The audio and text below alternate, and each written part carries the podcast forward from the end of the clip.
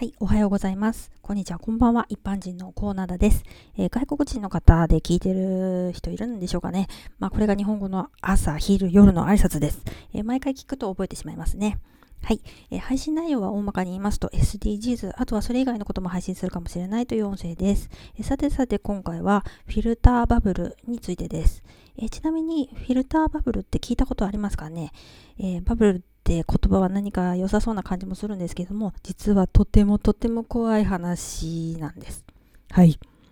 えー、何か気になったことや調べたいことがあった時って、えー、インターネットで検索するっていうのが手っ取り早くて便利なんですけれども、これ実は私たちが知らないうちに無意識のうちにインターネットに操作されてるっていう現象なんです。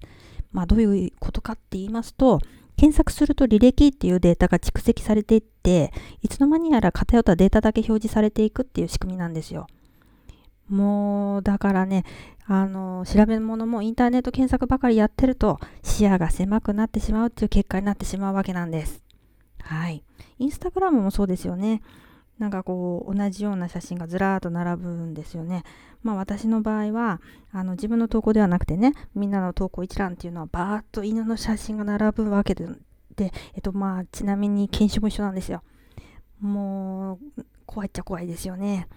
まああの可愛いんですけれども。はい、えー、調べるという行為はとても面倒なんですけれども、まあ、辞書を引くとか本を読むとか実際現地に赴いて、まあ、足を運ぶとかまあ、そういうことがやっぱり必要なわけで、えー、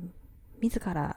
調べるっていう姿勢ですね。こう選択肢をたくさん多く持っておいてその結果から自分で考える必要があるんですけれどもその中でチョイスしていくっていうのが大事なんですね。はいまあ、自分はあのインターネットやインスタグラムを使って使っている側だと思って使ってるわけなんですけれどもインターネットやインスタグラムの側が実は私たちを操作しているという話でした。ああ、怖い怖い。はい。では、次の配信もお楽しみに。ぜひ聞いてくださいね。ではまた。